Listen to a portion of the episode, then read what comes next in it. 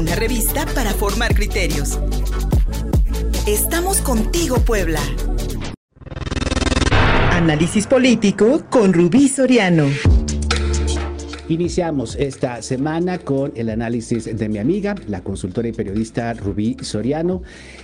Calificas, mi querida Rubí, de fake minismos como un feminismo falso, si lo pudiéramos traducir de esta manera, el que algunas candidatas, incluso candidatos, pues han enarbolado durante estos, estas eh, campañas proselitistas, al grado de hasta faltar un poco a sus creencias y a sus palabras, eh, enfrentando violencia política de género en contra, de sus adversarias.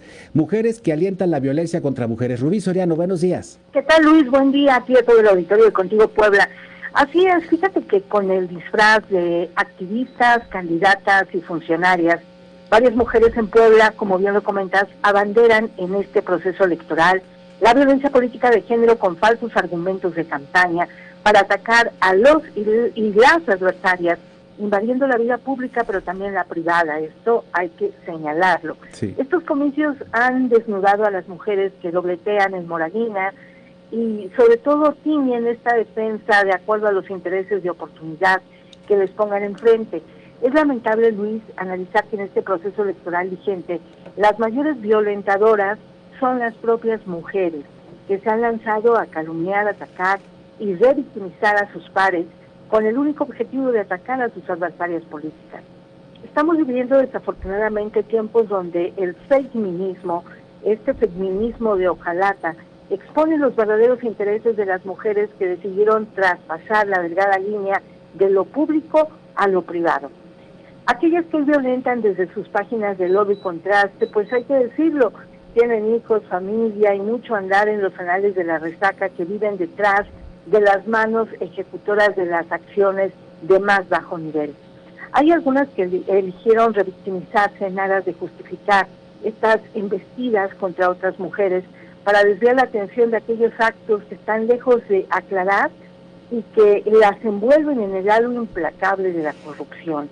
La violencia política y de género en Puebla está más vigente que nunca, eso hay que decirlo, desde las arengas vacías de funcionarias universitarias, pasando por activistas de medio tiempo que vendieron pues eh, este activismo a cambio de una candidatura y también hay que señalar que a estas señoras del feminismo las veremos a corto plazo ensalzando una nueva campaña de negociación o pactos políticos para conseguir cargos en lo que serán los nuevos gobiernos por venir. Son expertas en toda esta negociación de oportunidad y hay que señalarlo, Luis. Otras se quemarán en su propio carbón y con sus sueños de grandeza o quizá en las traiciones bien avenidas que siempre dejan huella y marcan en la memoria a quienes hoy se erigen como fuerzas de rectitud socavada por un lenguaje soez de alcoba. Estas son las violentadoras que tanto se ufanan en defender a mujeres, abrazando discursos de cartón, pero articulando guerras de contraste desde pantanos raseros de su exacerbada ambición política. Aquí hay que destacar un punto eh, que es sumamente importante. Todos los lineamientos para combatir la violencia política en Puebla son letra muerta hasta el momento, ya que lo que estamos viendo es que eh, candidatas efectivamente son violentadas, pero también mujeres involucradas en la política. Estamos viendo que ninguno de los lineamientos aprobados antes del proceso electoral pues se han aplicado. Eh, los lenguajes, las calumnias, las acusaciones siguen golpeando a las mujeres que no solamente están dentro de postulaciones para cargos de elección popular, sino también a mujeres involucradas con la política. Esto nos da un panorama, Luis, de que simplemente la violencia política y de género está vigente en la política y está muy presente hoy, sobre todo de parte de las mujeres violentando a otras mujeres. No sé qué opinas al respecto. Y, vaya, eh, me quedan me quedan muchas reflexiones, Rubí Soriano, a partir de estas, esta reflexión tuya, porque eh, me es imposible señalar el caso particular de eh, la candidata Claudia Rivera y especialmente la ex secretaria de Gobernación Municipal, Lisa Cebes, que está acompañando precisamente la campaña de, reelección de la alcaldesa con licencia. Y pues eh, la controversia suscitada la semana pasada cuando Lisa Cebes una académica eh, respetada dentro de, los circuitos universitarios de Puebla, con un lenguaje muy este, incluyente de defensa de los derechos de las mujeres, de la diversidad, etcétera, etcétera, pues se haya referido, por ejemplo, a la cuñada de Eduardo Rivera, el candidato del PAN, como posible pareja sentimental del gobernador Miguel Barbosa. Y en este sentido, Rubí, pues eh, sí nos deja mucho que pensar sobre esta, lo que tú, lo que tú señalas, sobre este, la veracidad de los argumentos y sobre todo de las posiciones. Y muchas veces utilizar el feminismo o, por ejemplo, ahorita a la población LGBTIQ como parte de una campaña de, de pues sí, de, de, de, para hacer la diferencia entre los candidatos del PAN y los candidatos de la supuesta izquierda. ¿Qué opinas sobre eso tú, Roby? El usar el feminismo e incluso a la población LGBTIQ como bandera política. Así es, Luis. Eh, me parece que estamos viviendo tiempos donde el oportunismo eh, se hace notar, sobre todo cuando se abanderan movimientos, se abanderan situaciones, y el feminismo ha sido una de las banderas alentadas por muchas candidatas, igual que la diversidad sexual. Pero me parece que son tiempos donde tenemos que abrir muy bien los ojos, reflexionar el voto, para evitar los votos corporativos sin un análisis y realmente que tengamos la idea clara de que estas banderas a veces son de oportunidad y de oportunidad política e intereses particulares. El, feminismo y sobre todo el combate de la violencia de género en Puebla han sido eh, dos banderas que están ahí y que hay que decirlo, hay activistas que han dado mucho trabajo, mucho esfuerzo en poder lograr avances, así como en la diversidad sexual. Sin embargo, lo que estamos viendo es que muchas de estas mujeres que han abanderado estas luchas hoy están en otras posiciones que mm, las hacen pues manejar un lenguaje totalmente diferente al que veníamos escuchando y donde las identificábamos con luchas, con activismo, con pluralidad, simplemente nos cambiaron el cassette. Porque están buscando cargos de elección popular. Yo creo que aquí es donde los ciudadanos tenemos que analizar perfectamente bien lo que está por venir para poder emitir y sufragar por análisis y no de manera corporativa. Interesante esto, este último planteamiento, Rubí Soriano. Y también me llamaba mucho la atención eh, esta, este señalamiento que hacías sobre candidaturas a sueldo.